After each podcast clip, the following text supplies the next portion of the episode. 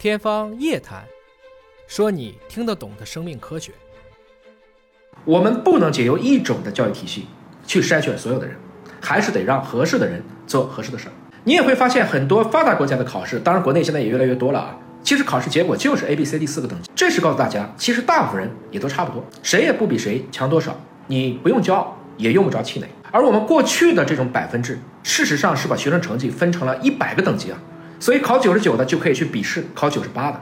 你说这一分真的很重要，这才是真正残酷的竞争，也是造成了很多刷题教育内卷的根源。更何况，人工智能的快速进展会以史无前例的速度去促进智力和知识平权。单靠死记硬背、刷题拉分而掌握的这些知识，很快就会过时。我是做生命科学的，我们特别重视的一个概念就叫做生物多样性。所以我希望我们的教育也应该快速建立多样性评价的标准，无论是大树还是小草，都应该能沐浴到对它来讲充沛的阳光。